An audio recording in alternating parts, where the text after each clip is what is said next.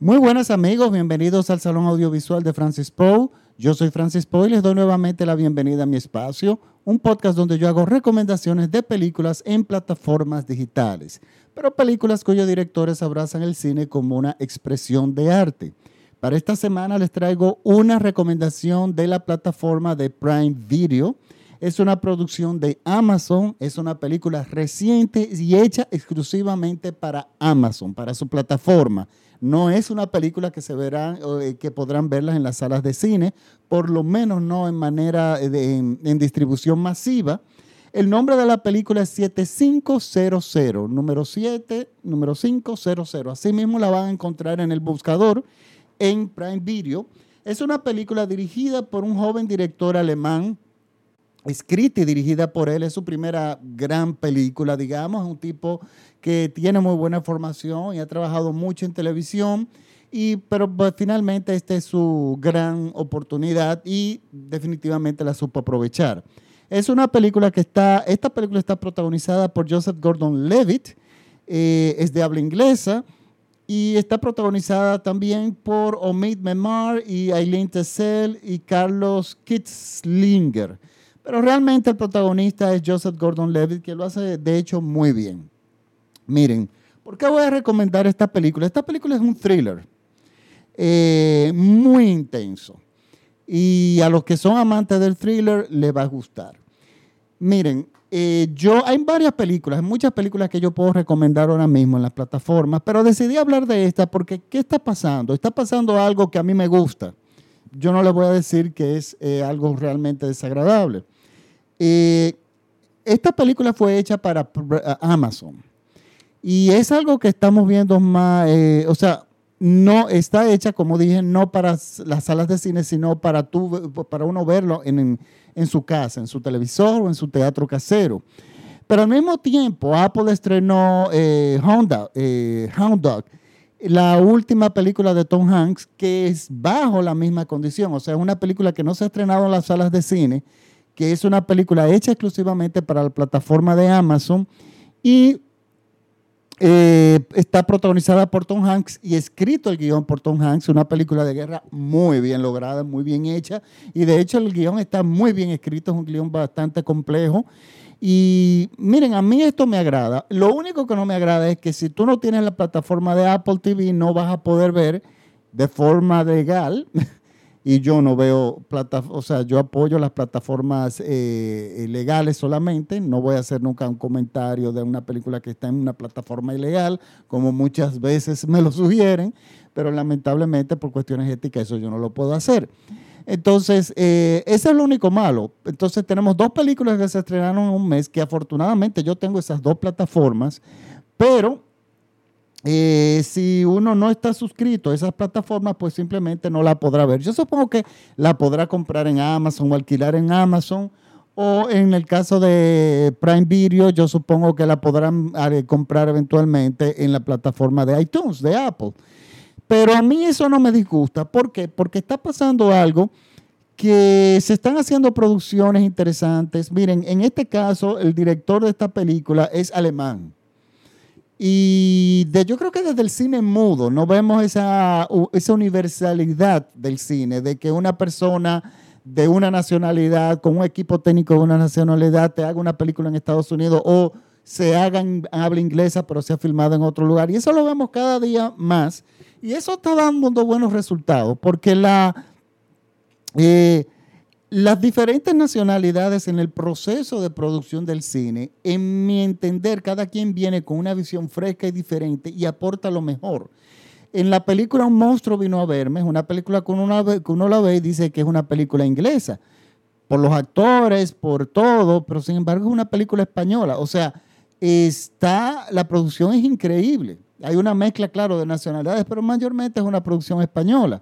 La película que me recuerda mucho a esta en el término, en, ciertos aspectos, que es Buried, Enterrado, es una película eh, eh, protagonizada por Ryan. Reynolds que está dirigida por español, un español también. O sea, esto está enriqueciendo, a mi entender, esta es mi visión, la industria del cine y eh, por eso es que estamos viendo estas producciones dirigidas a las plataformas digitales que tienen una distribución mundial inmediata. No hay que esperar que las películas lleguen. Eh, y ya, como digo yo, en las salas de, nuestro de nuestros hogares ya uno puede eh, reproducir el sonido de una sala de cine, las resoluciones de una sala, la resolución de una sala de cine, menos el tamaño de la pantalla. Pero bueno, todo es relativo.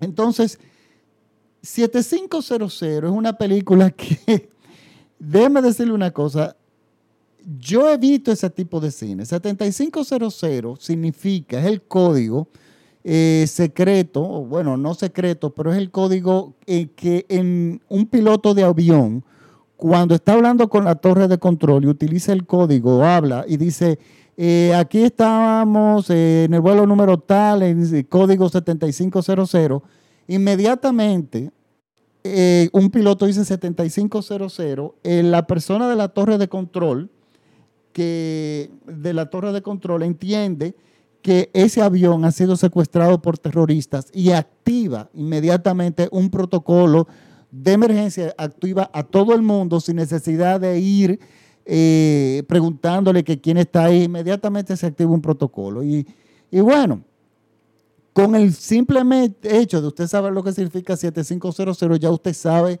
de qué tratará la película. Es una película que trata lo que han tratado muchísimas otras películas, que es 7500, eh, perdón, que es el secuestro de un avión. Hay cientos de películas que hablan sobre esto, pero ¿por qué esta particularmente me gusta mucho? Miren, la película Buried, Enterrado, Buried, que yo le dije originalmente que me recordaba a esta película, pero sin embargo son argumentos diferentes. En aquella película un hombre es, eh, enterrado en una caja y él no y la película se desarrolla ahí, dentro ese hombre dentro de esa caja solicitando, viendo la forma de cómo él consigue ayuda de que lo saquen de ahí por medio del celular, por medio de ciertas cosas, etcétera, etcétera. Y esa fue una película, un thriller sumamente interesante. Una, esa fue muy buena película. Y esta va por el mismo camino. Miren, esta película es eso. Tenemos a este piloto que está en, eh, que es de su asistente del piloto es, y que su esposa está, eh, bueno, o su compañera es, es una de las azafatas. Y bueno, van a hacer un viaje eh, no, recuerdo ni siquiera, cuál fue el destino. Inmediatamente, bueno, al poco rato de que el avión despega, terroristas secuestran el avión, tratan de secuestrar el avión. Pero ¿cuál es el problema que encuentran el piloto y, el mismo, y, y los terroristas? El piloto se encierra en la cabina del piloto. Las cabinas de los pilotos hoy en día, a partir del 11 de septiembre, eh, son inmediatamente el piloto la cierra, tiene una cámara que él ve lo que está pasando afuera, pero para abrir esa puerta es sumamente complicado. Eh, una vez el piloto se encierra, solamente el piloto la puede abrir y es una forma muy, muy, muy lógica de proteger el avión.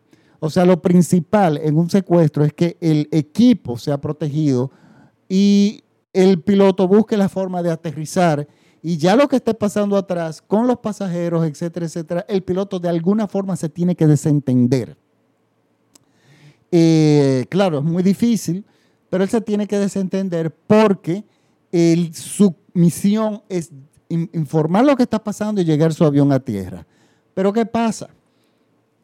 Hay un elemento en el, área de los pasajeros que sí se convierte en un elemento complicado, que es su compañera.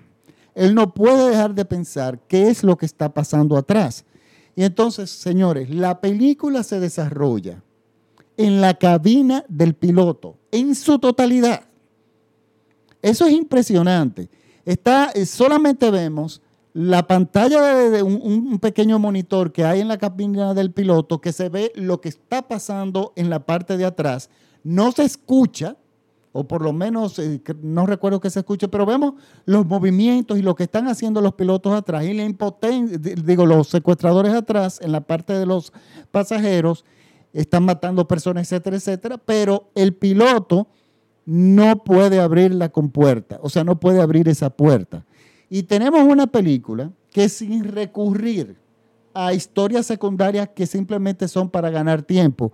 Miren, cuando hay una historia así, una película de este tipo, que el personaje está obligado a estar en un espacio cerrado, muchos directores o guionistas optan por algo que es horrible, que es contar una historia secundaria de un amor o algo que muchas veces ni está ligada a la, trama principal, para de alguna forma ganar tiempo en el metraje de la película y contar y de alguna forma sacarte de ahí, para, porque es una fórmula fácil. O sea, tú ganas tiempo, tú te cumples las dos horas más o menos de la película, hora y pico, dos horas, y, no, y tienes un rejuego. O sea, tú tienes una historia secundaria que a la hora del montaje eh, tú puedes eh, rejugar si no te está funcionando bien eh, la película, o sea, si te está cayendo en ritmo. Pero no, este director estaba muy seguro del ritmo de la película que iba a hacer, cómo lo iba a presentar, de cada plano fue estudiado y el ritmo de la película. Entonces, ¿qué pasa? Es una película que tiene el aspecto fotográfico, el aspecto, el aspecto del montaje, es magnífico. De hecho, la película es montaje y un argumento. Porque ¿qué es lo que tiene? El, y situaciones. Y situaciones. El guion son situaciones en un espacio cerrado y el resto lo hace el montaje de la película, la dirección y, señores, la banda sonora. El sonido de la película, si usted tiene un teatro casero, reproduce de forma exacta, muy precisa, el sonido tal y como los pasajeros en un avión lo perciben. Ese sonido constante de la turbina, que por más silenciosa que sea la cabina, nosotros sentimos ese, ese, ese, ese sonido y que oímos cuando acelera o desacelera. Todo eso, el, sistema surround de las bocinas de, ambiente lo maneja de una forma magistral. Y, eh, y también el, cuando golpean la puerta, eh, o sea, todo el manejo del sonido y no hay banda sonora, o sea, no recuerdo haber escuchado música así como compuesta para la película, que tú puedas hacer un relleno. Y miren, yo siempre he dicho algo, cuando una película es buena y tú le pones música, la música te puede mejorar la película. Pero yo no me canso de decir que si la película es mala, la música no te va a salvar la película, absolutamente para nada, te la puede hundir. Y yo he visto muchísimas películas que cuando las cosas no están funcionando, que son problemas de guion y sobre todo de montaje, optan por embarrar la película de música de alguna forma de tratarle de dar un ritmo que la película en sí no tiene. Entonces, esta película sí tiene un ritmo. O sea, la música no iba a ser necesario. Esta película está impecablemente, eh, eh, eh, impecablemente dirigida. Está muy bien hecha. Y esto es una película que yo me puse a pensar Señores, es una película que perfectamente se pudo haber hecho en República Dominicana. República Dominicana están todos los equipos y los estudios para hacer una película de ese tipo. Lo que nos faltan son guiones, historias que contar, eh, salir nuestro, de nuestro capullo de isla, como digo yo, y contar historias que puedan trascender a otros mercados. Y miren, esta es una prueba. Esta película es una producción norteamericana, Amazon, pero estoy seguro que se filmó en cualquier lado. El director es alemán y bueno, me ahora tengo curiosidad de dónde se filmó. Estoy seguro que evidentemente fue un estudio, pero ¿dónde fue ese estudio? Eso lo voy a averiguar. Entonces, miren, es una película que eh, pone nerviosa a las personas. A mí particularmente, mire, yo he visto este tipo de cine. Siempre lo he evitado. ¿Por qué? Porque yo trabajo en la industria aérea.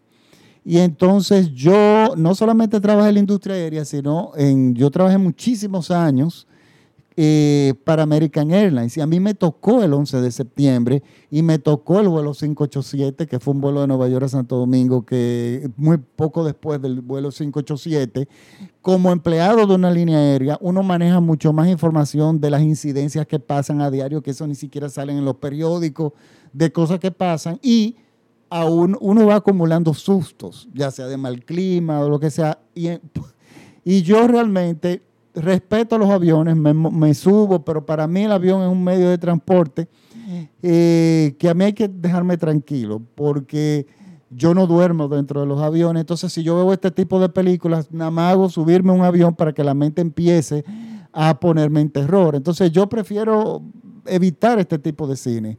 Y gracias a Dios no son tantas las películas que salen. En los 70 las películas de catástrofe eran eh, eh, famosas. Recuerden, eh, recordemos Aeropuerto, Aeropuerto, Aeropuerto 75, Aeropuerto 77. Todos los años hicieron Aeropuerto. Yo creo que el último fue el Aeropuerto 77, una película espantosa de, que tiene que es el vuelo 747. Cada vez que sale un avión nuevo, la película, la, franquicia de Aeropuerto tiraba lanzaba una película nueva. Y yo y recuerdo que una de las últimas, que creo que fue Aeropuerto 77, era tan mala que, eh, que la película estaba tratándose de, ganar un Oscar eh, como mejor canción. Y en la primera clase de los vuelos 747 de aquella época, se vendía muchísimo, que era como un piano bar, que eran, estaba muy famoso en los años 70, y había un piano en primera clase. Y en la película no pueden creer que uno de los protagonistas canta una canción entera. Y eventualmente el avión, por supuesto, se cae, pero va al fondo del océano y se convierte como un submarino. Un disparate absoluto. Pero bueno, de allá para acá, creo que hubo una después que era el Concord. Y bueno, por supuesto, dejaron de tener, eh, eh, lógicamente, eh, su público y bueno, finalmente desaparecieron. Pero de vez en cuando sale su película que trata sobre estos temas y yo, bueno, les doy un poco de vuelta para verlo. Eh, en estos días, esto es una anécdota fuera de lugar, bueno, hablando sobre las líneas aéreas, que me dice, eh, yo soy en mi, página, en mi Facebook personal, yo soy una persona muy subversiva. Eh, yo mando bastante fuego, como decimos en mi país, a, la corrupción y, sobre todo a las iglesias en, su en muchísimas de sus posiciones retrógradas, retrógradas. Y una cristiana me escribe y me dice, pero es que tú no crees en Dios, así como en un tono bastante inocente. Y yo le dije, amiga, yo le tengo miedo a los aviones. Y quien tiene miedo a los aviones no se puede dar el lujo de ser ateo.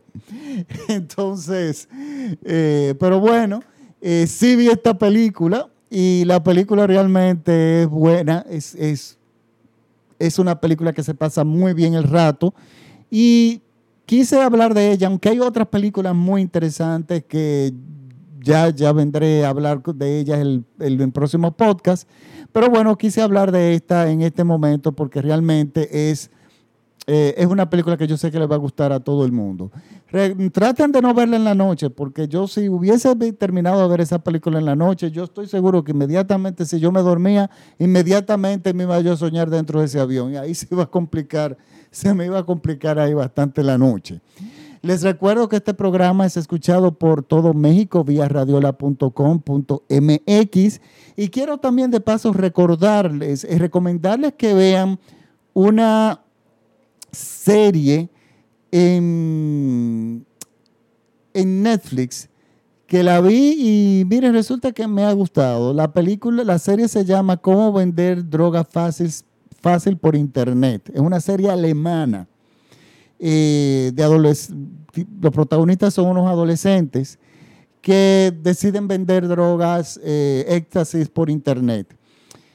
El argumento en sí es lo más, bueno, puede ser algo interesante, pero era algo que a mí particularmente no me llamaba mucho la atención. Me imaginé que iba a ser un thriller más o menos común y corriente, pero no, resulta que la serie está magníficamente bien hecha, por lo menos en su primera temporada, van dos, ya más adelante veré cómo va la segunda. Y bueno, les, les recomiendo esa. También les recomiendo una que ustedes me van a matar, pero a mí se me acaba de olvidar el nombre de la serie. Eh, es sobre Nueva York y la mafia. Eh, ay, Dios mío, si ustedes me dan un segundo, eh, yo lo encuentro aquí. Ah, sí, perdón. Ciudad del Miedo se llama. Nueva York contra Ciudad del Miedo, Nueva York contra la mafia, contra la mafia. Y es un documental, es una serie documental, es una miniserie documental interesantísima, muy bien hecho, sobre cómo Nueva York en la década de los 70, entre los 70, finales de los 70 y los 80, pudo limpiar la ciudad, señores. La década Nueva York en la década de los 70 era una cosa increíble de la delincuencia que había. Unos niveles de delincuencia que aquello era insólito. Yo recuerdo de niño que, que, me, que uno oía constantemente las historias de Nueva York como más de terror que de cualquier otra cosa, de las cantidades de locos que habían y de las cosas que estaban pasando. Bueno, pues resulta que es, trata como el alcalde, o el gobernador, perdón, de Nueva York, gestiona un plan para limpiar la ciudad que estaba bajo el control de solamente tres familias de crimen organizado, de la mafia. Señores, la ciudad de Nueva York entera estaba en, ese, en el dominio de esas tres personas que tenían, estaban extremadamente organizadas. Y entonces, ¿cómo vemos cómo con paciencia, con un equipo, con muchísima inversión, logran conseguir la forma de dar un golpe contundente al mismo tiempo a la familia para sacar a Nueva York y re, reestructurar Nueva York nuevamente. Señores, es interesantísimo desde el punto de vista periodístico, desde el punto de vista documental, desde el punto de vista histórico. Es un documental que yo creo que deben ver y es, tiene mucha información, o sea que veanlo uno por uno, cada capítulo para que lo digieran bien. Y es interesantísimo. Y al terminar el documental, me, el razonamiento que me llega a la cabeza es el siguiente si el crimen organizado está más organizado que las fuerzas que lo combaten, le hace un gobierno o las leyes, entonces no hay nada que hacer. Y me pongo mucho a pensar en mi país ese tipo de cosas y en los países de Latinoamérica que vemos que, que, que los crímenes organizados muchas veces están mucho más organizados que los gobiernos y eso es una guerra que no se podría ganar pero es interesantísimo. Véanlo. Bueno, ahora sí, eh, me despido hasta el, este podcast, hasta el próximo podcast. Recuerden que este, eh, mis podcasts se pueden escuchar gratuitamente en Spotify. Hay tres años, casi cuatro años de, de podcast ahí, donde tienen mucho donde elegir. También pueden escucharlo en iTunes, en Apple Podcasts, en iTunes, bueno, prácticamente en todos lados. Escriben el Salón Audiovisual de Francis Poe y me, escuchan en cualquiera de mis plataformas. Me pueden seguir en Instagram como arroba Francis en Facebook, que tengo mi página donde yo cuelgo muchísimas cosas interesantes, que se llama el Salón Audiovisual de Francis Poe. Y por favor, si les gusta, compártanlo con sus amigos. Es lo mejor que ustedes pueden hacer por mí. Se los agradecería muchísimo. Les recuerdo que este podcast nuevamente es escuchado por todo México vía radiola.com.mx. Un saludo a mis seguidores mexicanos, los quiero mucho, gracias por escribirme. Y también podrán, pueden escuchar mis podcasts en la página de Radiola, que es radiola.com.mx. Ahí están no solamente mis podcasts, sino los de mis compañeros que colaboramos en Radiola. Y estoy segurísimo de que eh, Radiola les va a encantar. Bueno, ahora sí me despido hasta la próxima semana. Muchísimas gracias por la sintonía. Chao.